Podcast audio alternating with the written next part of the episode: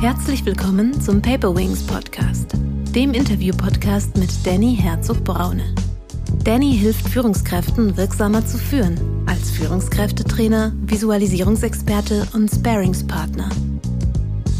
Äh, nicht alles, was da irgendwie neu herkommt, ähm, ist dann wirklich revolutionär. Und das ist, das ist dann ein Stück weit im schlimmsten Fall Whitewashing, Greenwashing, äh, wie auch immer man das nennen will. Das ist äh, für mich ein bisschen Bullshit, anstatt wirklich an die Themen ranzugehen. Das passt doch vielleicht für euch gar nicht. Was könnt ihr, was wollt ihr? Oder glaube niemanden, der momentan behauptet, er weiß, wie die Arbeitswelt der Zukunft aussieht oder was auch immer. Herzlich willkommen, liebe Zuhörerinnen und Zuhörer, zu einer neuen Paperwings Podcast Folge. Heute geht es um das Thema, was ist New Work Bullshit?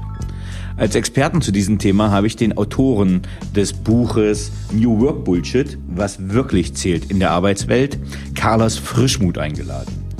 Doch wer ist Carlos Frischmuth? Carlos Frischmuth beschäftigt sich als Praktiker seit über 20 Jahren mit der Arbeitswelt und kennt die unterschiedlichsten Facetten des Arbeitsmarktes. Als Managing Director im internationalen Personaldienstleistungskonzern Hayes verantwortet er die Bereiche Public Services, Legal und Healthcare und leitet zudem die strategischen Unternehmensbereiche Compliance Sourcing und Public Affairs. Nun aber zu seinem Buch, was wirklich zählt in der Arbeitswelt. New Work ist mehr denn je in aller Munde und scheint das Gebot der Stunde in der heutigen Arbeitswelt. Buzzwords von Agilität bis Scrum, von Disruption bis Holokratie sind allgegenwärtig. Lösen sich Bürogemeinschaften jetzt vollständig auf und arbeiten wir zukünftig nur noch als fluide Erwerbswesen in der Cloud?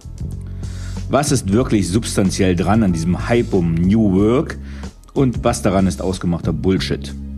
Es bringe nichts, so Carlos Frischmuth, Organisationen vermeintlich moderne Konzepte überzustülpen und die echten Probleme und Herausforderungen ungelöst zu lassen.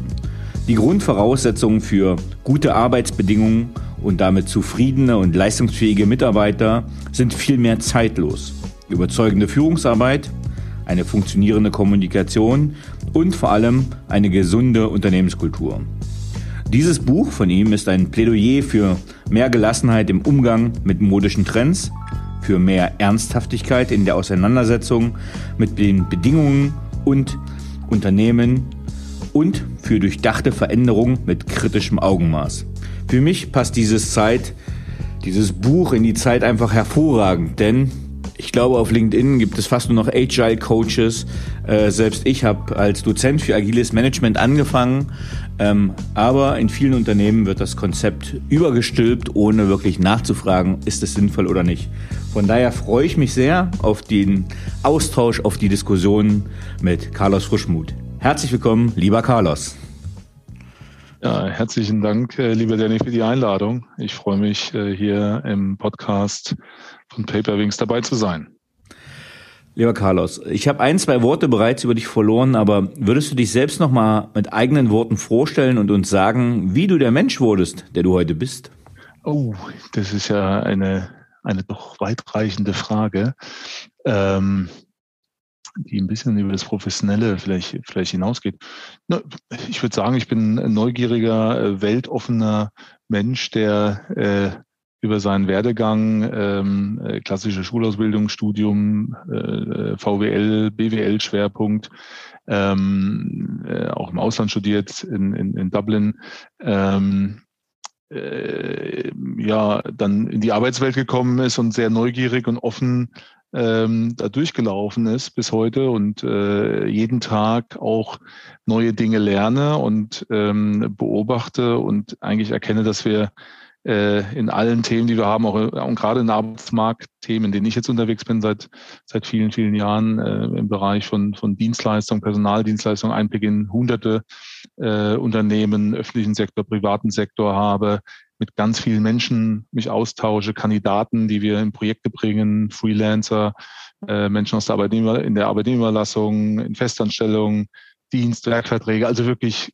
querbeet auch, auch im internationalen Bereich äh, bei Hayes. Wir sind in 30 Ländern äh, weltweit vertreten und ähm, einen regen Austausch mit den Kollegen habe und auch vor Ort. ganz spannende Dinge, diese aufzunehmen, zu beobachten und dann auch, das ist mir jetzt äh, auch wichtig gewesen, in diesem Buchprojekt, auch diese Erfahrungen zu teilen.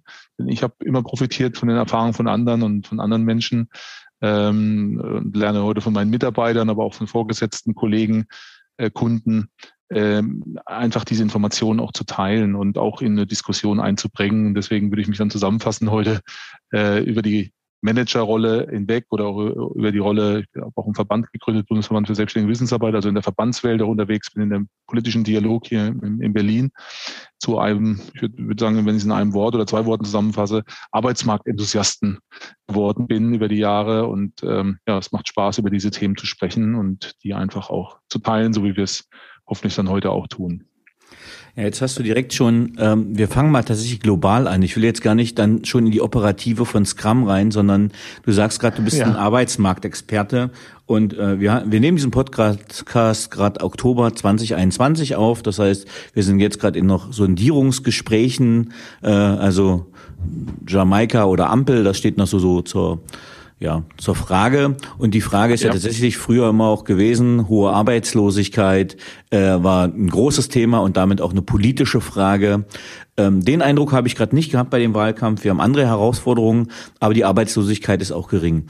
Aber wenn du sagst, du bist Arbeitsmarktexperte, würdest du uns mal so eine kurze Bewertung oder Einschätzung des deutschen Arbeitsmarktes 2021 geben? Ja, natürlich ein, äh, denn ein holistisches, ein ganzheitliches Bild über den Arbeitsmarkt zu geben. Dafür ist, sind die Facetten sehr, sehr, sehr, sehr äh, weit. Ähm, was man aber, ähm, wenn man jetzt über den Arbeitsmarkt spricht im Jahr 2021, wenn man so will, äh, quasi in, in, einer, in einer hinteren Phase der Corona-Pandemie, ich will nicht sagen äh, nach Corona, auch wenn das schon so gesagt wird, irgendwie sind wir ja noch irgendwie trotzdem in, in, in Einschränkungsmaßnahmen unterwegs. Ähm, was können wir jetzt über den Arbeitsmarkt sagen? Wir haben vor Corona den besten Arbeitsmarkt äh, an den aggregierten Kennzahlen äh, gehabt, den wir jemals hatten. Was meine ich damit mit aggregierten Kennzahlen? Wenn wir uns auf die Beschäftigungshöhe äh, schauen, hatten wir noch nie so viele Erwerbstätige in Deutschland, in Nachkriegsdeutschland, wenn man so will, also in der Bundesrepublik Deutschland, als, als jemals in der Geschichte. Und das sagt, glaube ich, sehr viel darüber aus, ja, warum wir über Themen wie Fachkräfte oder Arbeitskräfte Kräftemangel reden, warum wir immer sagen, viele Jobs bleiben auch unbesetzt, auszubildenden Stellen bleiben unbesetzt. Gleichzeitig aber, und das meine ich mit diesem ganzheitlichen Bild, immer wieder auch hören, hm, okay, da kriegt einer keinen Job, warum kriegt er keinen Job oder da kündigt auch mal eine Firma. All das findet gleichzeitig statt. Aber wir haben insbesondere im hochqualifizierten Bereich, wenn man so an IT-Fachleute denken, an hochqualifizierte Ingenieure, ähm, und viele andere Rollen, Chemiker, äh, Physiker, Mathematiker, also in diesen klassischen MINT-Rollen, wie sie immer so, äh, so schön heißt. Das steht für die technischen Ausbildungsgänge, äh, ähm, äh, Studiengänge, äh, haben wir eine sehr, sehr hohe Nachfrage und deswegen eine nahezu, man kann sagen, Vollbeschäftigung. Ähm, und dann aber auch in anderen Bereichen, wo es einfach an, an, äh, an Kandidaten mangelt, äh, aber nicht jeder irgendwie automatisch einen Job findet. Schauen wir uns gerade an, ist äh, aktuell in der Phase so, dass äh, der Brexit dazu geführt hat in UK, dass die anscheinend zu wenig Lkw-Fahrer haben. Auch spannend, weil sie eigentlich schon ein, Arbeits-, ein sehr verdichteter Arbeitsmarkt sind eigentlich aufrechterhalten wurden ähm, oder den Arbeitsmarkt aufrechterhalten konnten in der Leistungsfähigkeit sehr viel über Zuwanderung ein klassisches, mittlerweile kann man sagen, okay, deutlich stärkeres Zuwanderungsland als Deutschland. Und sobald sie quasi das abschalten, äh, klar wird, wo die Schwächen sind, hier erstmal im Bereich der Lkw-Fahrer, weil die das Benzin da ausfahren, äh, da fehlen wohl über 200 bis 300 Leute. Ähm, zeigt also, wenn man so eine Volkswirtschaft abschließt, wie schnell die in Bedrängnis kommen. Und diese Effekte sehen wir in Deutschland nicht, aber die gibt es hier, also nicht so deutlich jetzt medial, aber die haben wir hier genauso. Das heißt, wir sind ein ziemlich verdichteter Arbeitsmarkt, der in den nächsten zehn Jahren sich noch weiter verdichten wird. Ähm, weil wir einfach äh, die, die Babyboomer aus dem Markt rausgehen. Sehr viele, also äh, Menschen, in den 60er Jahren geboren wurden, ähm, 60er äh, bis in die 70er hinein und äh, das werden acht bis zehn Millionen sein, die rausgehen, sukzessive bis 2030 und das wird den Arbeitsmarkt mehr verdichten. Ich spreche davon so einem Arbeitsmarkt Tornado. Fazit, wir können wahrscheinlich da noch viel mehr Daten reinbringen, gibt noch natürlich viel mehr Daten, ähm, dass wir wahrscheinlich den besten Arbeitsmarkt jetzt in den 20er Jahren äh, dieses Jahrhunderts haben, den, den, den es bisher überhaupt gab. Ja. Okay, ähm, genau, also verdichtet, die, den Begriff sollten wir vielleicht nochmal kurz definieren? Ja, verdichtet, ja, was heißt, wie, wie meine ich den Begriff verdichtet? Das heißt, der Arbeitsmarkt wird dichter. Ähm, das heißt, es gibt irgendwann nicht mehr genügend ähm, arbeitswillige oder auch fachlich geeignete Mitarbeiter auf, auf gewisse Jobs. Das heißt, also die aktuell ohne Arbeit sind, äh, sondern sie werden irgendwo, wenn sie sich bewerben, aus einem anderen Job rausgehen und Festanstellung wechseln. Und natürlich haben wir, haben wir Leute, die ähm, noch einen gewissen Anteil an Leuten, die praktisch ohne Job sind, Jobsuchen sind, die durch eine Qualifikationsmaßnahme, die sie dann auch annehmen sollten und müssten, äh, auf jeden Fall in Deutschland Arbeit finden würden. Ja, sofern sie mhm. arbeitsfähig sind. Das meine ich mit Verdichtung.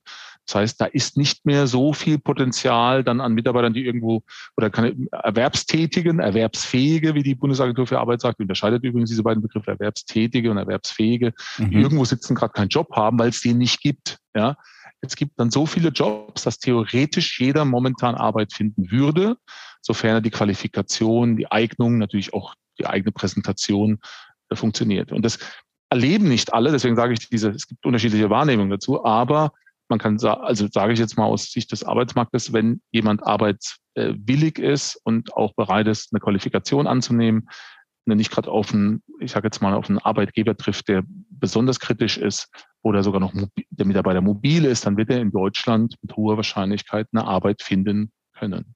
Ja, also ich kann das, ich hatte vor zwei Wochen gerade mit dem Chef der IHK für den Bereich Main-Franken äh, ein Gespräch. Äh, das war sehr interessant. Also Main-Franken war lange auch bekannt für die Region mit der geringsten Arbeitslosigkeit, liegt aber mhm. auch daran, dass einfach äh, ja starke Städte wie Nürnberg, Frankfurt, ja. Stuttgart so in so einem Zirkel liegen. Aber dort wurde auch gesagt, quasi ähm, der, das Handwerk findet halt einfach gar keine Leute. Die studieren alle in Würzburg, äh, wo ich ja wohne. Ja. Äh, studieren alle, das Handwerk findet kein, keine Leute, wobei eigentlich ja das goldene Handwerk ist. Das heißt, äh, ich sage mal, ein ausgebildeter Rechtsanwalt verdient quasi weniger als ein Maurermeister, weil äh, wenn man mal ein Haus bauen will oder Sachen machen ja. möchte, die findet man nicht, weil die gibt's nicht auf dem Markt und die können quasi ja. die Preise bestimmen. Ähm, aber Absolut. diese diese, diese Einleitung führt uns trotzdem ja sehr gut zu dem Hauptthema. Ähm, denn jetzt könnte man sagen, wenn ich meinem verstorbenen Großvater äh, dieses New Work erzählen würde, äh, der würde sagen, was für ein Humbug.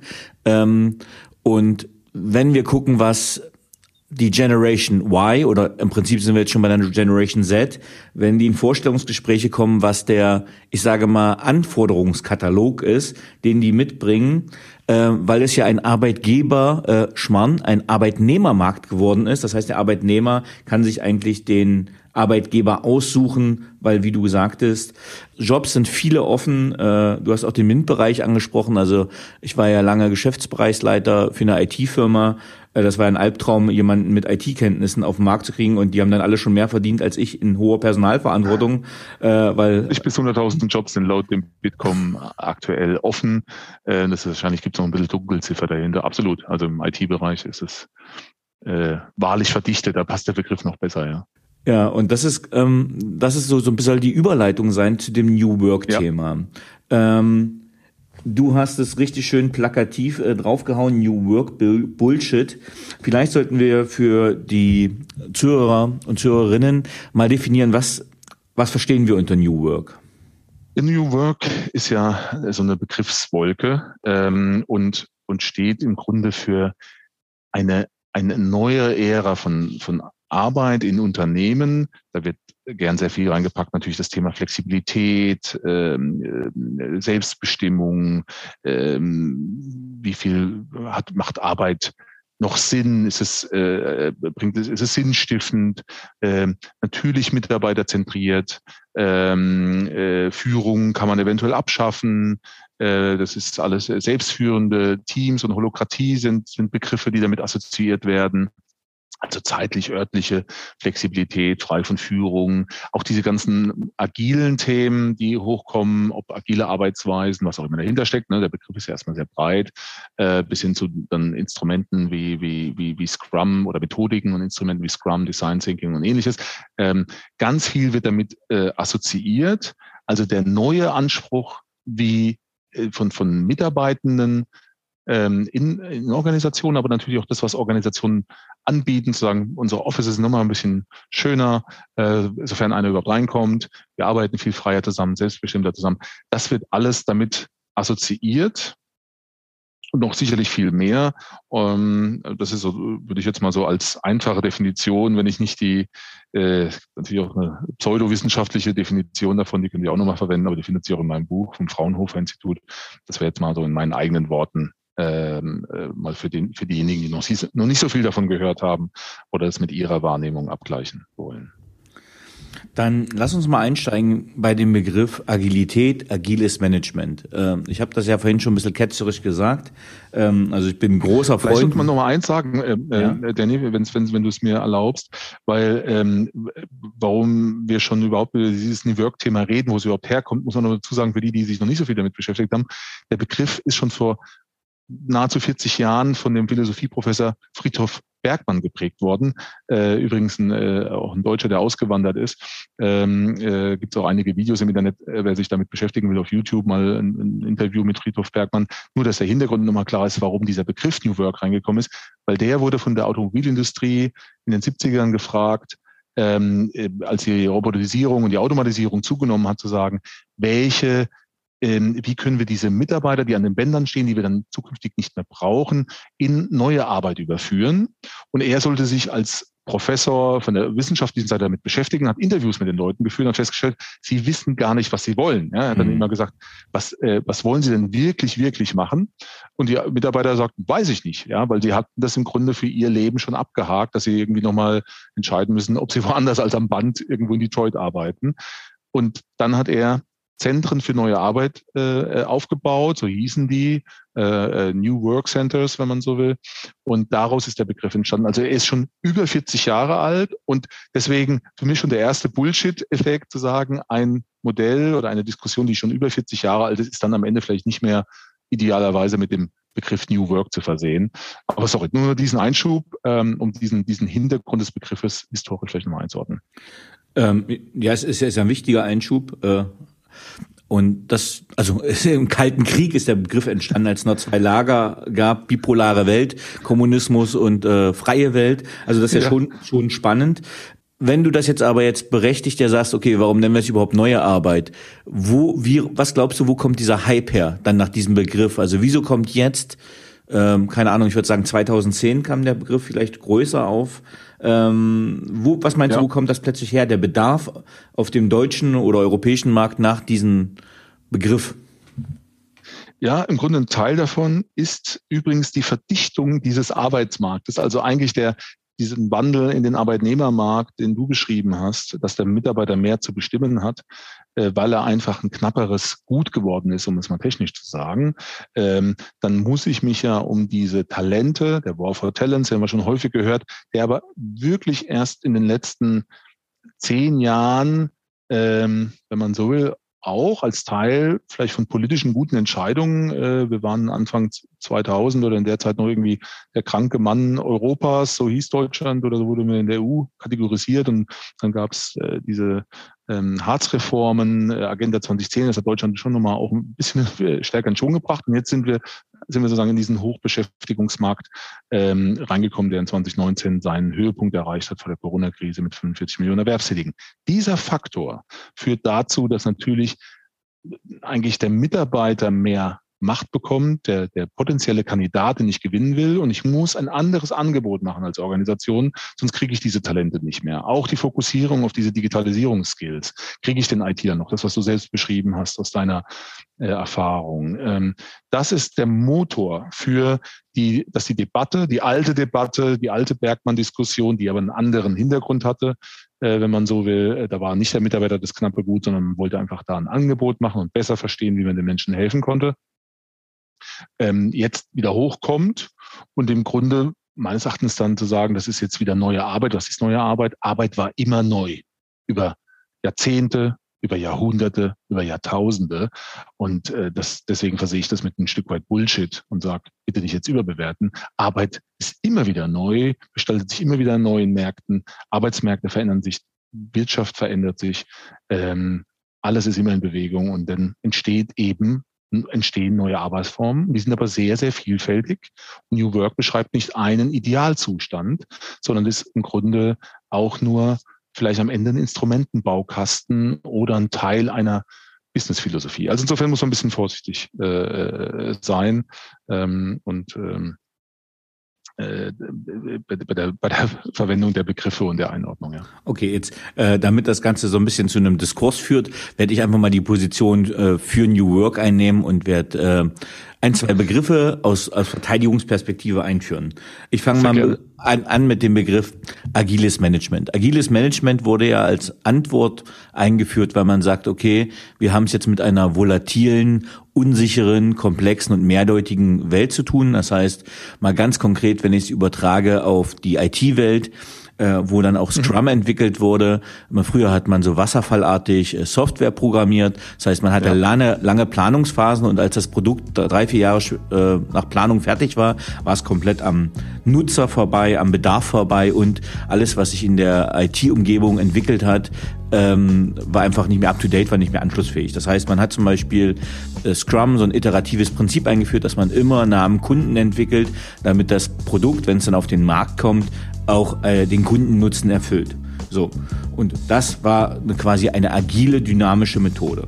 Was würdest du jetzt da einwerfen, wo du sagst, hier, das ist äh, agiles Management New York, das ist Bullshit? Am Ende ist es ein gutes Marketing, das heute agil zu nennen, äh, denn agil wird schon ähm, mehr als ein halbes Jahrhundert, also oder wahrscheinlich schon ein ganzes Jahrhundert zurück äh, schon gearbeitet. Ähm, es gibt sehr belastbare Beschreibungen bereits, äh, und die sind eigentlich ganz spannend aus den 50er Jahren bei, aus der Entwickler-Community rund um IBM, auch schon damals in, im, im schönen Kalifornien. Und die nannten das iterative und inkrementelle Entwicklung, abgekürzt IID, ja, äh, das D steht für Development. Und diese Methode war im Grunde eine agile Entwicklungsmethode, ähm, die da angewendet, angewendet wurde und im Grunde schon gegen, als Gegenmethode zum klassischen Wasserfall, was natürlich bekannt war, eingesetzt war. Und der Hype, den wir jetzt haben, den wir um diese agile Begrifflichkeit haben, stammt eigentlich aus dem agilen Manifest, was eine Gruppe von Softwareentwicklern sich im, im Februar 2001 äh, im, im, im, in so einem Skiresort äh, in Utah gegeben hat. Die haben da nämlich getagt und immer wieder getagt und haben da aber mal getagt, sagen, irgendwie läuft das alles nicht so rund. Irgendwie sind wir immer noch zu sehr Wasserfall dominiert, obwohl wir schon seit 60, 70 Jahren diese äh, iterative inkrementelle Entwicklung kennen und andere Modelle übrigens. Äh, und jetzt müssen wir da nochmal irgendwie einen Vlog reinhauen und haben dann das agile Manifesto zusammengeschrieben, das wortwörtlich eigentlich so vier Thesen gegenüberstellt, die würde ich vielleicht gerne mal teilen, äh, Danny, äh, nur um da zu sagen, was mhm. ist jetzt wirklich dahinter und, und haben, jetzt die, die Zuhörer oder die, die Menschen, die sich jetzt damit beschäftigen, einen Baueffekt drin. Äh, äh, wortwörtlich heißt es Individuen und Interaktionen mehr als Prozesse und Werkzeuge. Also man kann sich jetzt zählen mehr als Prozesse und Werkzeuge ergänzen, aber das heißt äh, übersetzt genauso. Funktionierende Software mehr als umfassende Dokumentation Zusammenarbeit mit dem Kunden mehr als Vertragsverhandlungen, reagieren auf Veränderungen mehr als das Verfolgen eines Plans. Das ist jetzt das agile Manifest und das hat quasi diesen Hype in Bewegung gesetzt, bis hin zu Methoden wie, wie Scrum und ähnliches, die wir jetzt diskutieren, als eine Form von, von einer agilen Methode. Für mich jetzt nicht wirklich revolutionär.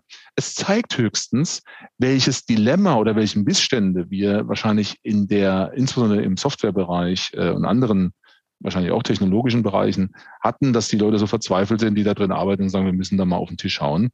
Äh, für mich nicht unbedingt revolutionär. Übrigens, sehr moderne Organisationen, ich habe in meinem Buch ein Beispiel erwähnt, äh, zum Beispiel Netflix, für die äh, die wirklich auch relativ schnell viel an ihren Produkten entwickelt haben. Ich meine, die waren ja mal ein DVD, Online-DVD-Handel oder, mhm. oder äh, ein Versandhandel für DVDs, äh, relativ schnell zu so einer ähm, zu so einer Organisation geworden die sie heute sind, weil sie sagen, wir haben alle Methoden eingesetzt. Und agil ist heute nur ein Teil einer Methode, die sie einsetzen, aber die sagen auch, am Ende arbeiten wir chaotisch, wir arbeiten in manchen Projekten aber auch mit Wasserfall. Die Leute können arbeiten, wie sie wollen. Ähm, Hauptsache, wir kommen am Ende zum guten Produkt. Und das ist, glaube ich, ein bisschen mehr die Realität. Also auch der Wasserfall oder V-Modell sind damit auch nicht tot, äh, in Anführungszeichen die klassischen Modelle, weil für manche Projekte werden sie auch immer noch eingesetzt und sind passend. Und für andere Projekte eben nicht. Und da ist halt eben agil unterwegs, aber wir sollten das auch nicht äh, äh überhypen. Und deswegen sage ich auch da ein bisschen Vorsicht mit dem, äh, ich, ich nenne es immer den Bullshit-Alarm. Äh, nicht alles, was da irgendwie neu herkommt, ähm, ist dann wirklich revolutionär und passt vor allem, das ist die ganz zentrale Botschaft auch im Buch immer wieder, passt für jede Organisation. Also Vorsicht, ja.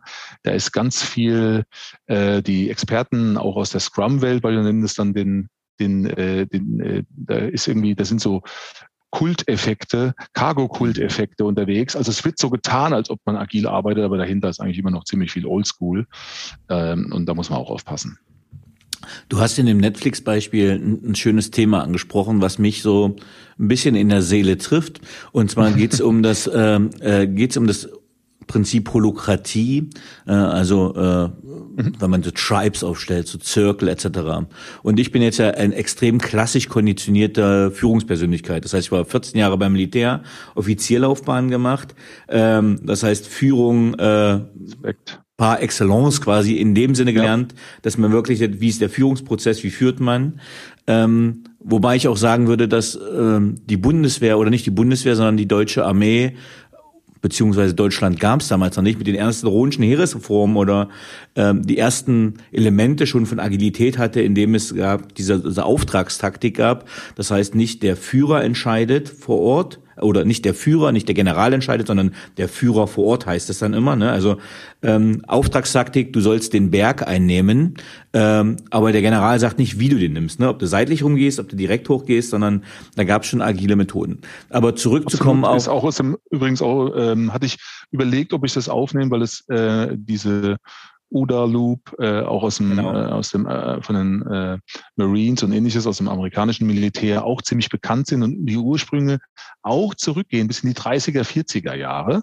Also äh, wahrscheinlich dann sogar im Zweiten Weltkrieg Anwendung fanden. Das ist äh, alles nicht so leicht zu dokumentieren oder recherchier zu recherchieren, aber da gibt es schon diese, auch diese Linien, absolute Zustimmung. Also deswegen auch da mal wieder den Beweis dafür, dass es schon viel ältere Strukturen sind, die wir schon sehr lange teilweise kennen, aber nicht äh, im Kollektivbewusstsein sind. Ähm.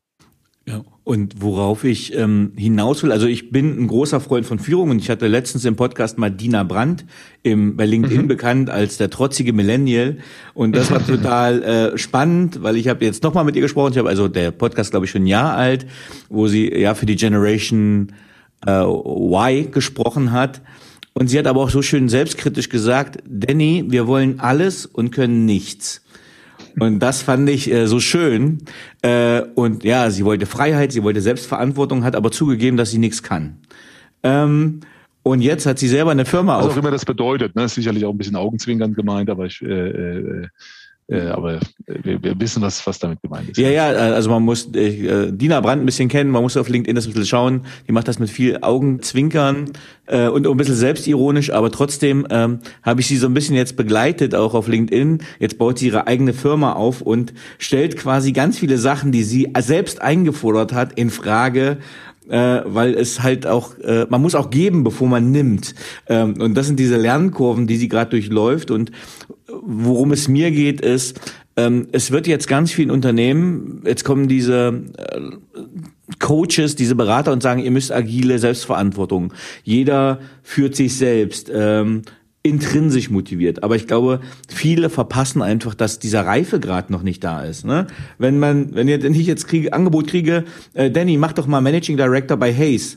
Äh, ja, was qualifiziert mich denn dafür? Oder wir organisieren das in Kreisen. Also man muss ja Leute an Aufgaben heranführen. Man muss ja Menschen wachsen lassen äh, und Absolut. Führung auch, auch lernen. Und ich glaube, ähm, da werden gerade ganz viele Organisationen in ein Chaos gestürzt, und das war, ist meine These, ähm, man muss die Menschen auch fragen, was sie von ihrer Führungskraft erwarten. Denn ich glaube, manchmal erwarten sie halt klare Regeln, klare Räume, in denen sie dann natürlich agil und selbstorganisiert arbeiten können. Aber ich will ja nicht mein Plädoyer halten. Ich will ja viel mehr von dir wissen, was sind deine Erfahrungen mit holokratischen Modellen, mit Delegationen von Verantwortung von oben nach unten? Ich will vielleicht kurz nochmal, ähm, werde ich vielleicht beantworten, ich wollte noch mal kurz was äh, sagen zu dem Punkt, also gesagt, Unternehmen werden dann gestürzt oder, oder stützen dann vielleicht ins Chaos. Das ist eben mein Appell ne? und auch irgendwie Teil der, der Idee von dem Buch, vielleicht zu sagen, in, in der Fragen, bitte hinterfragt als Leser oder in welchen Funktionen die Leute auch sind, die dann in dieses Buch reinschauen, als Praktiker, HR-Verantwortliche, Manager, Geschäftsführer, Mittelstand, wo auch immer, sagen, hinterfragt gewisse Hypes, guckt nochmal genau hin, passt es für euch, es passt nicht für jede Organisation, für große und kleine Organisationen unterschiedliche, unterschiedliche Art, denn ähm, da kommen wir nämlich zum Punkt, was passt wirklich als Setup äh, für, für eine Organisation? Dafür muss sie erstmal meines Erachtens ein gewisses Zielbild beschreiben, wo sie eigentlich hin will. Ne, was müssen wir sein? Was will der Markt? Was, was können wir anbieten als Organisation? Und dieses Zielbild ist total entscheidend. Dann ist das das Führungsmodell. Ich halte Führung für sehr, sehr wichtig, denn was auch immer Führung ist, auch Selbstführung ist am Ende immer noch Führung mit drin. Und auch in einem holokratischen Modell, also wenn die Mitarbeiter sehr demokratisch selbst Entscheidungen treffen können und damit auch die Organisation mitbestimmen, wie wir sie, äh, ich habe da ein paar Beispiele aufgegriffen, wie das schon hinlänglich bekannte Beispiel wahrscheinlich von, für diejenigen, die sich damit beschäftigt haben, von Frederic, Frederic Laloux in seinem Buch Reinventing Organizations hat er das, den holländischen Pflegedienstleister Busorg erwähnt. Es gibt noch den amerikanischen Online-Schuhhändler Zappos. Da habe ich so ein paar Beispiele mal aufgegriffen und auch aus dem eigenen Umfeld äh, Unternehmen befragt und auch eins aufgegriffen. Ähm, es ist auch ein Regelwerk, was man dann aufstellen muss. Es ist auch ein Führungssystem. Ein, es sind auch Spielregeln, die dann da eingehalten werden müssen. Und insofern kommt keine Organisation ohne Spielregeln raus. Irgendeiner muss den Spielführer vielleicht machen oder zumindest das Regelwerk muss irgendwie miteinander vereinbart werden. Und da muss man aufpassen, das ist alles auch nicht so banal, denn es muss irgendwie ja auch ständig angepasst werden, moderiert werden mit den unterschiedlichen Reifegraden, Danny, die du angesprochen hast. Das muss, äh, kommen neue Mitarbeiter rein, müssen die irgendwie eingeführt werden. Ähm, die älteren Mitarbeiter müssen mit auf die Reise genommen werden, weil sie vielleicht in einer anderen Kultur groß geworden sind, in Anführungszeichen, ähm, äh, und, und sich darauf adaptiert haben. Also das braucht alles Führung. Also Führung geht nicht weg. Meine These ist, Führung wird sogar noch anspruchsvoller, weil wir diese Herausforderung einer vielleicht sich beschleunigenden, komplexer werdenden Welt, zumindest in der Wahrnehmung. So, ja, irgendwie, äh, äh, vielleicht war es schon immer komplex, aber irgendwie das erlebt man ja in der jetzigen Zeit, ähm, dass da Leute da Lotsen sein müssen. Dann sind Führungskräfte vielleicht Lotsen, Coaches, Moderatoren, übersetzen Organisationsziele, in unterschiedliche Teile der Organisation. Und die braucht es doch weiterhin in meinem Verständnis. Vielleicht machen sie das anders. Und vielleicht ist das alles auch ein bisschen demokratischer und auch mehr in interdisziplinären Teams und Ähnlichem. Das, das ist selbstverständlich. Das ist wahrscheinlich schon Alltag in ganz vielen Organisationen. Aber das heißt nicht, dass es dann irgendwie komplett holokratische, selbstführende Teams in der gesamten Organisation sein müssen. Das ist wiederum Bullshit ähm, oder New Work Bullshit im schlimmsten Fall, weil es gar nicht für die Organisation und für die Kultur passt. Deswegen, das muss harmonisiert werden. Ja, äh, also da können Sie noch viel länger antworten, aber das wäre erstmal so der Versuch, eine ähm, ja, äh, auf deine Frage einigermaßen zu antworten und das ein bisschen einzugrenzen. Hm, jetzt würde mich, wir haben jetzt gerade einen, einen anderen Trend noch. Wir hatten mhm. Corona-bedingten externen Impuls, der die Leute nach Hause gezwungen hat was ich persönlich in vielen Sachen äh, begrüßt habe, weil Zumindest man vorher für diejenigen, die es konnten, ne? Wir Wissensarbeiter immer mhm. genau Wissensarbeiterjobs und ähnliches genau, weil weil die anderen sind teilweise da da spalten sich auch Belegschaften im schlimmsten Fall, ja. Ja, stimmt. Also im Prinzip ist das ja, ja nochmal eine soziale Spaltung der Gesellschaft gewesen. Nochmal ja. White Collar und Blue Collar würde es, glaube ich, ganz gut treffen, wenn man die äh, beiden dann nimmt. Also die Wissensarbeiter, die zu Hause, zu Hause arbeiten konnten am Laptop, oder die, die am mhm. Fließband stehen, äh, ja vor Ort bleiben mussten. Ähm, die Bildschirmarbeiter oder die äh, und die die Shopfloor-Ebenen in allen, aber Shopfloor ist dann genauso Krankenhaus. Sorry, mhm. das wird wahrscheinlich jetzt, wenn einer aus dem Bereich kommt, sagt, das ist aber nicht Shopfloor, aber ich meine, auf der Fläche irgendwo sein muss, ein Kunden begegnet, ein Patienten begegnet. Äh, übrigens dann Millionen von Jobs, die eben nicht visualisiert werden können in ein Remote Homeoffice äh, ähm, ähnliches äh, Konstrukt. Also insofern muss man da immer wieder auch differenzieren. Ja. Aber das, das, das ist, glaube ich, ein ganz wichtiger, interessanter Punkt.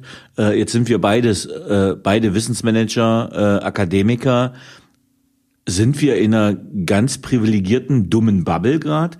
Oder für wie viele Leute ist New Work ein Begriff und für wie viele geht das komplett am Leben vorbei?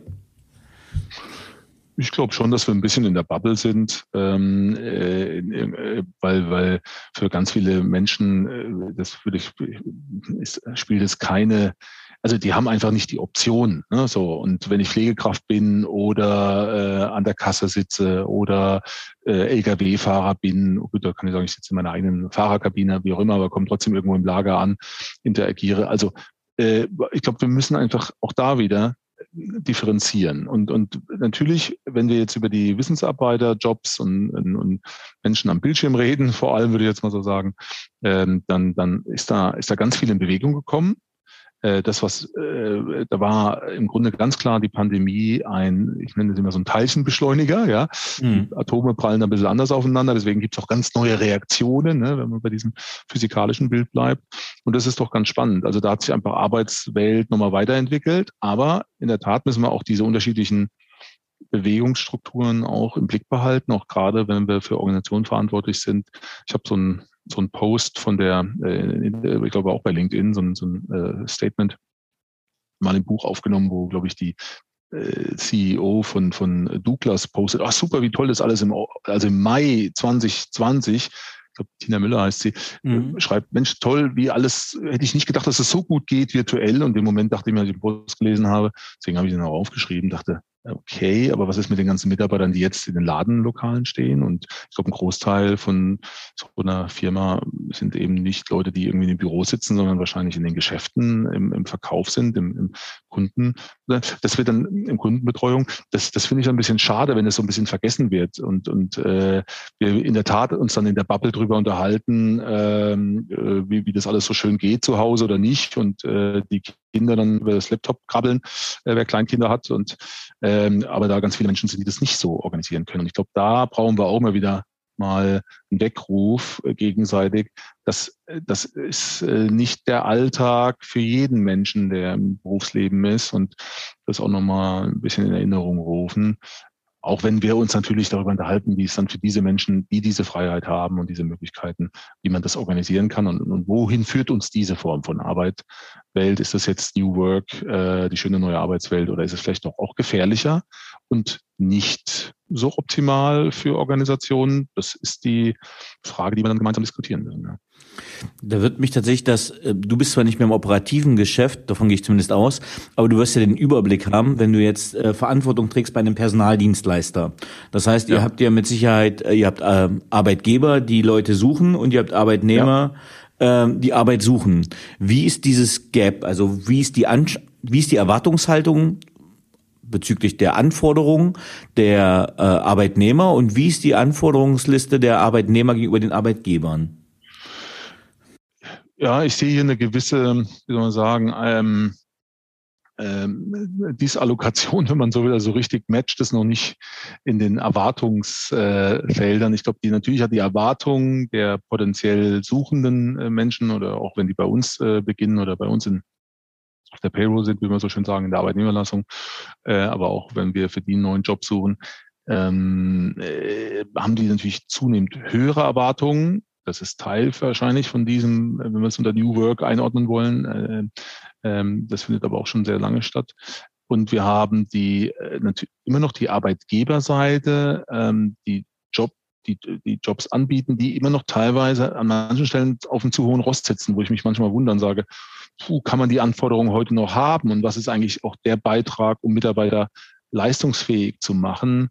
Ähm, das matcht an vielen Stellen für mich noch nicht ausreichen. Und ich glaube, dieser Mismatch ähm, aus Arbeitgeber- und Arbeitnehmer-Dimension äh, wird noch weiter zunehmen.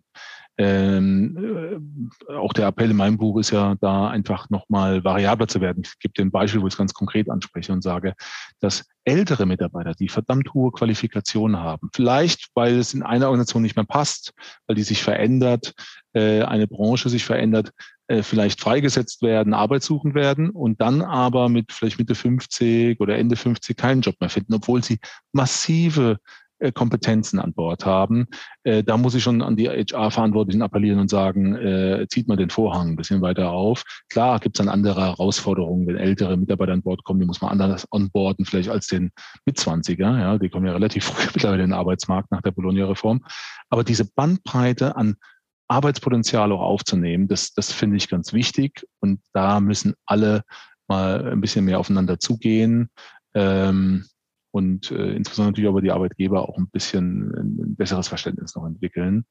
Natürlich haben wir eine Erwartungsinflation auf der Arbeitnehmerseite, die gilt es natürlich auch zu managen. Deswegen braucht es wiederum gute Führungskräfte, ja, die das hinbekommen und die in den Dialog treten und diese Übersetzungsarbeit leisten. Also ich finde, du sprichst da gerade ein ganz spannendes Beispiel an, gerade weil du, äh, ich sage mal, die Rentner äh, als Beispiel nimmst. Es gibt tatsächlich ein Oder teilweise noch nicht Rentner, ne? Man muss immer unterscheiden. Ja, ja, also, wenn genau. ich sage ältere Beschäftigte, das werden zukünftig auch Rentner sein, die Jobsuchen sind, weil sie einfach arbeiten wollen. Deswegen dieser, dieser, dieser Effekt von Babyboomern. Aber einfach auch ältere Erwerbsfähige, da haben wir wieder diese Differenzierung des Begriffes, die gerade einen Job suchen, einfach auch mal einzuladen und sich das anzuschauen. Ich gebe dir ein Beispiel. Ich habe hier in Berlin einen, einen, einen Kandidaten, der extrem hohe Kompetenzen im Bereich von Arbeitssicherheit hat und da sehr, sehr viel Erfahrung hat, aber über 60 ist. Äh, den haben wir jetzt zum Glück ähm, für eine Arbeitnehmerlassung einsetzen können. Ich hoffe, dass er da sozusagen mit uns in Rente geht und noch weit bei uns bleibt, bis, bis wenn er bis 70 arbeiten will. Und es hat wirklich jetzt zwei Jahre lang gedauert und die Gespräche habe ich mir oft auch dann angehört, was er berichtet hat, wie wirklich auf Arbeitgeberseite nicht wirklich eine Offenheit da ist. Und das, das ärgert mich dann schon sehr. Und da müssen wir umdenken im deutschen Arbeitsmarkt. Also das ist, ähm, sorry für den Einschub, aber das ist mir ganz wichtig, so diese Beispiele, an diesen Beispielen aufzuzeigen. Das ist, sorry, äh, da werden Menschen besucht und dann ist die Offenheit nicht da. Das geht ehrlich gesagt so nicht. Da müssen wir wirklich personalfreundlicher mal umdenken und Geschäftsführer. Ich appelliere besonders an die Geschäftsführer im Mittelstand. Denkt bitte um, nutzt diese Potenziale. Äh, es wird euch gedankt werden, ja. Also ich wollte das noch, noch einschieben, weil ich das als Bereichsleiter selbst äh, hatte. Also so ITler und sowas habe ich schwer gekriegt. Äh, Callcenter-Leute habe ich super schwer gekriegt, weil das auch ein hoffnungslos überfischter Markt ist oder stark gesuchter Markt ist, gerade im Bereich Magdeburg. Und dann habe ich tatsächlich Ältere mhm. mit eingestellt auf 450 Euro Basis. Die waren super happy, dass sie mal äh, tatsächlich aus ihrer Rente ein bisschen rauskamen, wieder gebraucht wurden. Äh, die ja. wollten nicht viel arbeiten, aber die haben so viele Ruhe so viel Erfahrung in gelassene Teams mitgebracht. Klar haben die Jüngeren denen die Software beibringen müssen, aber so viel Know-how an Organisation, an Struktur. Ältere waren oft langsam, aber viel strukturierter und damit viel effizienter, weil sie einfach viel Berufserfahrung hatten. Und das hat sich für die Teamkultur extrem produktiv ausgewirkt. Es gibt auch einen sehr schönen Film äh, mit Robert De Niro, äh, der extrem smart gemacht ist, wo Robert De Niro als Praktikant nochmal einsteigt. Äh, und und ja. der zeigt, der zeigt das total anschaulich und das hat sich komplett gedeckt mit den Erfahrungen, die ich gemacht habe. Und das will ich einfach nochmal unterstreichen. New Work quasi, äh, so wie du sagst, flexible Lösungen, äh, angepasste Lösungen. Ähm, das finde ich, glaube ich, eine ne, ne sehr wichtige äh, Thematik. Stimme ich dir voll und ganz zu, dass wenn diese Effekte eintreten oder wenn das die Ergebnisse einer Debatte sind, ja, äh, ich will ja nicht die New Work äh, Gurus da angreifen oder, oder Menschen, die in diesen Organisationen diesen Job machen und Organisationen voranbringen, Kulturwandel voranbringen. Da gibt es viele gute Beispiele. Ich erwähne explizit die Firma Otto, weil da wirklich ein Kulturwandelprozess wirklich strategischer umgesetzt wurde mit dem ganzen Team. Da gibt es tolle Beschreibungen. Ähm, also wirklich äh, das ernst zu nehmen und dann aber wirklich auch sagen, wir öffnen uns für unterschiedliche Belegschaften. Äh, das läuft zwar unter, ohnehin ähm, oder unterschiedliche Strukturen der Belegschaften, um, um genau zu sein. Das läuft zwar ohnehin so ein bisschen unter diesem Diversity-Thema ja, und, und ähm, äh, Gleichberechtigung, aber so richtig ist dann das Thema Alter noch nicht richtig angekommen und ähnliches. Deswegen, dass da, wenn das eine Verbesserung bringt und die Debatte diese Verbesserung bringt, dann bin ich ja wirklich auch, auch ganz happy. Deswegen muss man da ab und zu auch ein bisschen provozieren und auch ein bisschen am, am Baum schütteln, damit diese Prozesse und diese Debatten auch in Gang kommen, wie wir sie jetzt gerade auch führen. Ähm, genau, da würde ich nochmal auf dein Buch äh, zurückkommen. Was ist denn, wenn wir es jetzt ein bisschen zusammenfassen würden, was sind die Kritikpunkte zusammengefasst, so die du sagst, äh, liebe Mittelständler, liebe Geschäftsführer, wenn da so ein Guru vorbeikommt, äh, bitte hier sensibel sein, äh, hier geht bei mir die Bullshit-Alarmglocke los. Wovor würdest du warnen? Ich, ich sage mal, ähm, so wie bei uns auch äh, im Selbstverständnis. Was ist das Selbstverständnis unserer Organisation, ob groß oder klein, in welchem äh, auch ähm, Geschäftsmodell man unterwegs ist, ob man viele Standorte hat, ob man eine Zentrale nur hat oder ob viele im Außendienst sind oder nicht. Also wirklich, Organisationen sind ja sehr, sehr vielfältig. Matrix, ähm, wie auch immer äh, man, man, man aufgestellt ist. Und zu sagen, was ist eigentlich unser Selbstverständnis? Wo wollen wir hin? Und was brauchen wir dafür? Und, und nicht gleich auf irgendwie, äh, irgendwie auf den Zug aufzuspringen, wo man gar nicht weiß, wo ist denn, wo fährt denn jetzt eigentlich hin? Ja? Äh, ich will eigentlich nach Paris, komme aber irgendwie in, in, in, äh, in Rom raus. So. Also habe ich irgendwie wirklich verstanden, wo dieser Zug hinfährt, dieser, dieser Stream agil oder ähm, oder was auch immer. Äh, muss ich jetzt eine Diskussion über Purpose anfangen, über Sinnstiftung? Dann Beispiel von so einem Bauunternehmer, der irgendwie das total cool findet für sich und die Mitarbeiter sagen, naja, bezahl uns doch mal ein bisschen besser. Verdammt nochmal, ja. Und, der Sohnemann, der übernommen hat, ja. Genau, ja, weil irgendwie jetzt mache ich mal, jetzt habe ich mal BWL studiert und bin total cool und ich weiß, wie das alles läuft. Und ich habe jetzt gehört hier, das ist äh, so wie heißt immer so der, der Hot Shit, ja, wir machen jetzt hier Purpose-Diskussion und sagen die Mitarbeiter, gib uns mal die richtige Ausstattung, weil am Ende fallen uns die Sachen hier auf die Füße auf der Baustelle, weil, weil wir mit uraltem Werkzeug arbeiten oder irgendwie, äh, also das schon fast in die Richtung geht, aber nee, da wird eine Purpose-Kampagne gemacht, wo wir sagen, Sinnstiftung, wir wollen gut zusammenarbeiten, wir wollen gute Arbeit machen und wir wollen am Ende vielleicht äh, einer Familie ein Haus übergeben, was wir gebaut haben zusammen oder was auch immer die Projekte dort sind. Und das ist viel wichtiger. Also gute Bezahlung, gute Arbeitsumgebung, faires Behandeln der Leute wertschätzen, Vertrauen aufbauen, sagen, hey, die, die Leute wollen in einer guten Umgebung arbeiten, ihren Beitrag leisten und da brauchst nicht immer irgendwelche Pseudo-Purpose-Geschichten, äh, nur weil das mal irgendwie BlackRock äh, in so einem Neujahrsbrief geschrieben hat, äh, ähm, der CEO, weil da kommt es teilweise dann her, zumindest bei den großen Konzernen.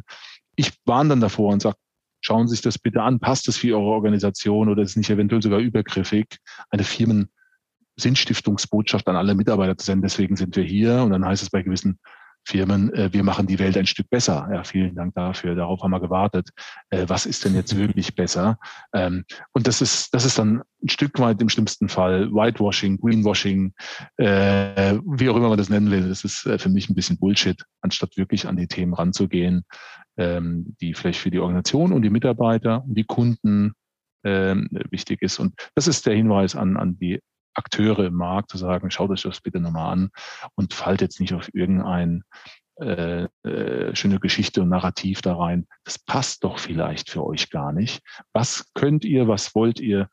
Ähm, und und äh, danach sich auszurichten. Ja, das ist so ein Stück weit die die Botschaft dahinter und das äh, idealerweise an vielen ja, spannenden Geschichten und Beispielen, damit es auf jeden plausibel ist. Und aber immer auch mit der Offenheit zu sagen, ich behaupte nicht, dass ich es besser weiß. Glauben Sie niemanden oder glaube niemanden, der momentan behauptet, er weiß, wie die Arbeitswelt der Zukunft aussieht oder was auch immer. Ähm, weil da haben wir schon zu viele Scheitern sehen und da gibt es genügend Zitate wahrscheinlich von Bill Gates und anderen, die wir alle kennen, äh, die irgendwie äh, gesagt haben, wie die Welt in Zukunft aussieht. Das ist nicht so. Aber die Leute, die es dann gesagt haben, waren in der Lage, das wieder zu hinterfragen, sagen, ja, das war mein Standpunkt zu dem Zeitpunkt. Und das ist doch aktuell genauso. Irgendeiner, der irgendeinem hier äh, der Zuhörer sagt oder, oder man davon hört, wie die Welt sein wird. Vielleicht wird sie nicht so sein. Äh, macht, man muss sich erstmal ein eigenes Bild machen und insbesondere von der Umgebung, die man selbst am besten kennt und wo man weiß, was man dieser zumuten kann. Und das ist sicher nicht in allen Firmen ein holokratisches Modell. Ja, also äh, das äh, oder jetzt alles muss agil sein, weil es ist selbst bei Hightech-Firmen wie, wie Netflix nicht alles agil. Und Kanban und Design Thinking ist nicht unbedingt so revolutionär, wie es teilweise verkauft wird. Ist eine gute Methode, ist fair, wie viele andere Methoden auch, aber äh, es ist nicht heilbringend für jede Organisation. Und das ist so ein Stück weit der Fingerzeig äh, in die Richtung. Ähm, sehr schön. Wem würdest du dein Buch ans Herz legen, zu kaufen? Ehrlich gesagt, jedem, der, der mit diesen Themen zu tun hat, oder äh, ich habe auch viel Feedback von, von jetzt auch von Menschen bekommen, die selbst sagen, ich bin jetzt keine Führungskraft, ich bin kein HR-Verantwortlicher, aber ich hinterfrage das, was ich in Firmen erlebe, das will ich ja auch ansprechen, wie viel Fake und Bullshit äh, und äh, Organisationsfolklore da teilweise ja jeder erleben muss, wieder eine neue Sau durchs Dorf getragen, sondern sagen viele Mitarbeiter auch, Mensch, ehrlich, spannend, dass es mal einer anspricht, der Selbstmanager ist und vielleicht selbst ab und zu mal die, die Keule schwingt und vielleicht auch genauso, äh, da habe ich wahrscheinlich ab und zu auch mal ein paar Bullshit-Thesen, die ich raushaue oder wieder ein Projekt oder ein Programm verabschiede, wo ich sage, oh, war das jetzt so richtig? Ähm, aber das gehört auch dazu, das kritisch dann zu diskutieren. Und insofern ist es für jeden, glaube ich, spannend, der sich mit der Arbeitswelt heute auseinandersetzt, der das spannend findet, das zu diskutieren, sich sprechfähig machen will zu ganz vielen Themen, weil ich mhm. habe jetzt mal hier für viele Leser einfach mal so drei 300 Stunden Recherchearbeit vorgelegt, ähm, äh, mindestens, ich habe es nicht genau gezählt, aber es waren wirklich viele Tage, Nächte, Wochenenden, einfach alle Studien gelesen, die es äh, im deutsch-englischsprachigen Bereich dazu gibt und die sind alle da drin auch ähm, äh, oder viele davon einfach auch zitiert und ein Verweis drauf.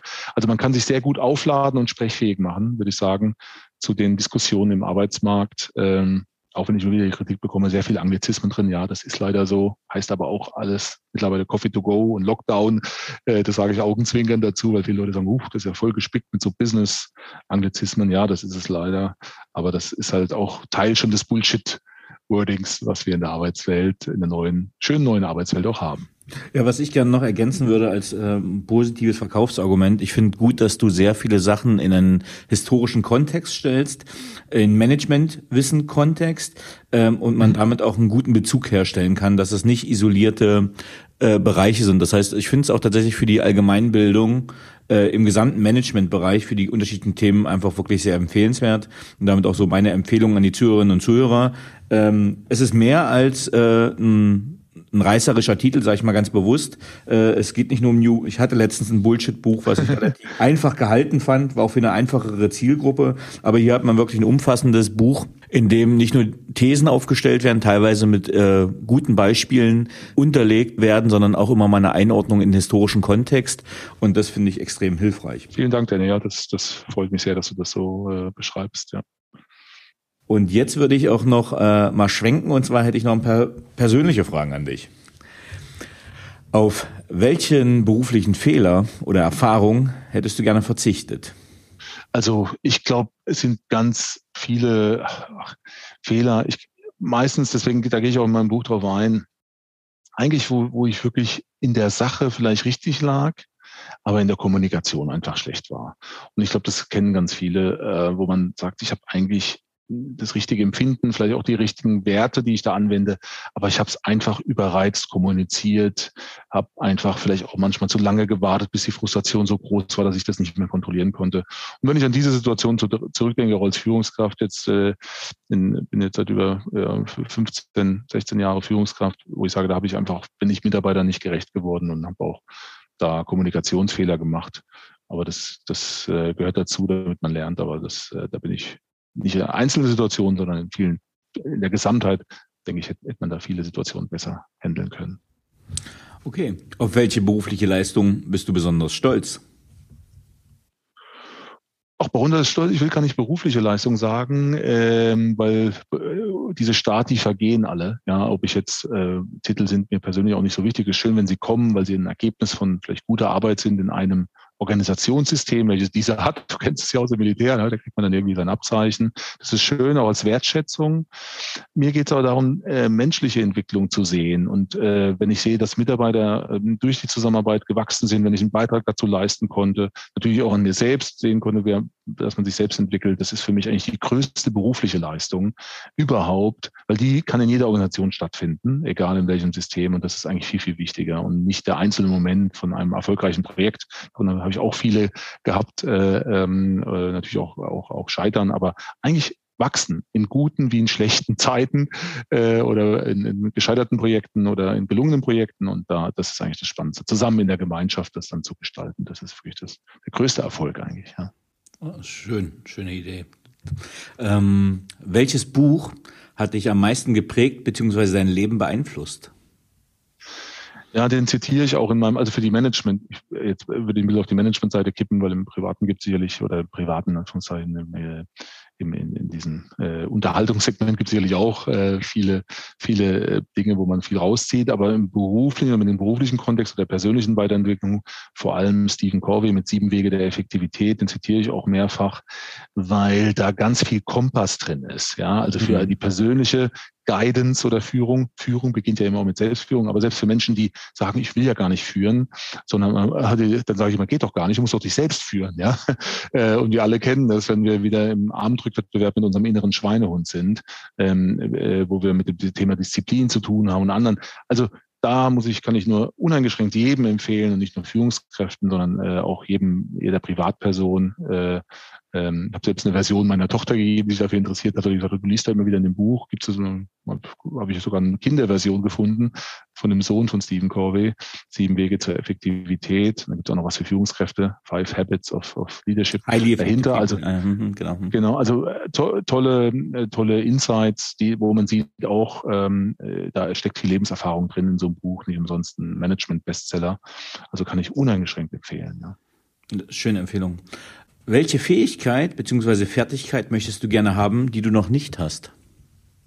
Ja, äh, boah, die ich noch nicht habe. Ähm, gut, ganz viele Fähigkeiten, die man nicht hat. Also ich bin äh, ganz guter, äh, also äh, merkt man glaube ich auch, ich rede gerne.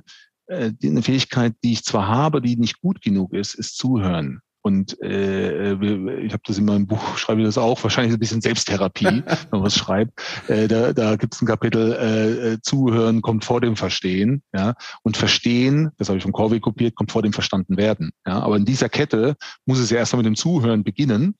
Und da sage ich immer, ja, aktives Zuhören, mehr nicht ein, jeder von, uns kennt es, oder ich sage jetzt, jeder von uns geht nicht von mir aus, aber vielleicht kennt es der eine oder andere, dass er Erwartungen projiziert auf den anderen, dann irgendwie denkt, das habe ich aber doch gehört, dann fragt er den später nochmal, dann hat er es aber gar nicht gesagt. Also und dieses wirklich aktive Zuhören, äh, das, das ist so eine Kompetenz, ähm, ja, die, die antagonistisch mit diesem, mit der mit der Kommunikationsstärke oder der Fähigkeit konkurriert und da wünsche ich mir ein bisschen mehr Stärke. Ja, das ist wie so das rechte Bein, das immer hinterher hinkt. Ja, das ist mein Zuhörbein ähm, und das muss ein bisschen mehr trainiert werden, damit ein bisschen Muskel draufkommt. Ja. Äh, meine Frau hat mal so schön zu mir gesagt, Danny, du hast eine hohe Sendeleistung und eine geringe Empfangsleistung. Ja, das, das, das, das kenne ich. Ich weiß nicht, ob unsere Frauen da miteinander gesprochen haben, aber das höre ich auch. Wenn sie das hören würde, würde sie sagen, ja, ähm, passt. Haken dran, ja. Das, das könnte auch bei mir im Stammbuch stehen, ja. Wer waren die drei Menschen, die den größten Einfluss auf deine berufliche Entwicklung hatten? Naja, ganz ehrlich, die ersten beiden Menschen sind erstmal meine Eltern. Ja, äh, das ist so, kann man nicht wegdiskutieren. Äh, das sind die, die die Grundlagen äh, legen, nämlich indem wir alle kommen ins Berufsleben mit, mit dem, was wir von zu Hause mitbekommen haben. Wenn es die beiden Menschen gab, nicht bei allen gab es sie oder dann sind es andere gewesen, äh, hoffentlich immer mit einem positiven Einfluss. Und dann gibt's eigentlich diesen dritten, wenn ich die beiden schon mal äh, äh, nehme, gibt's eigentlich diesen dritten Menschen nicht, sondern ist der dritte Mensch eigentlich die Gemeinschaft. Ja? Also einfach aus der Gemeinschaft mit anderen. Natürlich gibt's da mal einen, der über eine Strecke mal Mentor ist, aber der dominiert nicht die Gesamtentwicklung meines Erachtens, mhm. sondern schon eher mal das wechselt. Und da würde ich vielleicht diesen, wenn du es mir erlaubst, diese, wenn du sagst drei Menschen und du da mich festnagelst, dann würde ich sagen, der dritte Mensch ist eigentlich immer derjenige, der aus der Gemeinschaft heraustritt und dir ein Feedback gibt. Ja? Und das können, können immer sehr unterschiedliche Menschen sein. Ja? In jeder Lebensphase unterschiedliche. Dafür muss man offen sein. Dafür muss man wiederum zuhören. Ne? Das ist so die Erkenntnis. Und damit man den Menschen überhaupt erkennt. Hm. Was möchtest du am Ende deines Lebens von dir sagen können, erreicht zu haben? Ich denke am Ende, dass, dass, äh, dass es eigentlich um das Streben geht, ähm, das Beste äh, draus zu machen. Ich sage das immer so ein bisschen wieder anglizistisch überreizt, äh, äh, the better me, ja, also was ist das bessere Ich, äh, das rauszuholen und am Ende hm, zu gucken, äh, schafft, A, muss man natürlich auch hm, erstmal das beschreiben können, was ist das bessere Ich oder was, was kann man aus sich als Mensch äh, machen, gar nicht jetzt im professionellen Sinne, sondern ganzheitlich. Und dieses Streben danach, das sehe ich auch so ein bisschen als, als Lebensreise. Und wenn man dann am Ende zurück blickt, auch wenn man dann sagt, das habe ich nicht gemacht, das kann mir auch ganz häufig gesagt, ah, was würdest du am Sterbebett dann sagen? Sage ich, hm, weiß ich ja nicht, ja, also äh, Zeitmaschine noch nicht erfunden, aber ähm, ich glaube, wenn wir jetzt entscheiden, immer besser zu werden und nicht diese Rückwärtsbetrachtung machen, weil die mhm. legt auch ganz viel Last auf uns. Also ich habe immer mit diesem, ah, was hättest du dann gemacht? Jetzt wärst du jetzt nochmal eine Firma gegründet und das und wärst du nochmal irgendwie, äh, äh, keine Ahnung, äh, nach Bolivien gefahren. Weiß ich nicht, ja.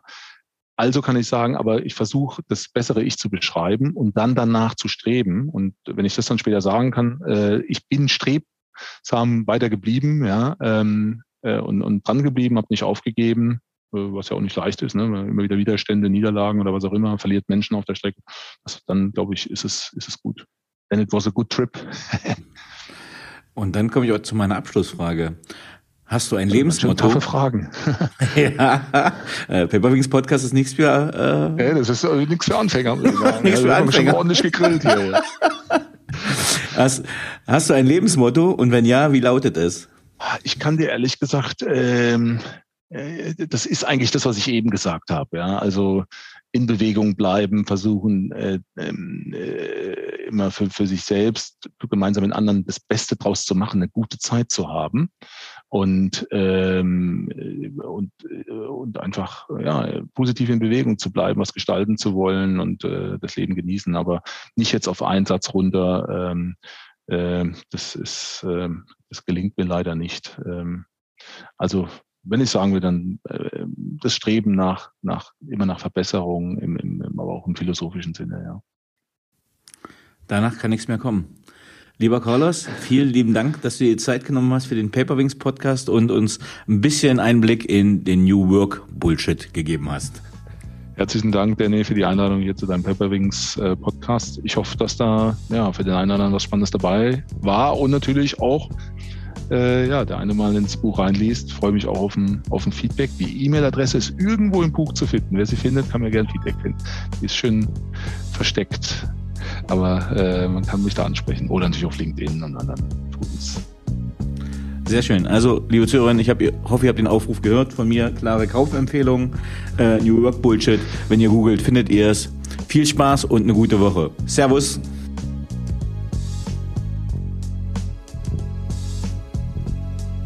So, liebe Zuhörerinnen und Zuhörer, ich hoffe, Ihnen hat dieser Podcast gefallen. Wenn er Ihnen gefallen hat, hinterlassen Sie gerne ein Abo, eine positive Bewertung und empfehlen Sie diesen Podcast weiter. Bleiben Sie gesund. Mit besten Grüßen, Ihr Danny Herzog Braune.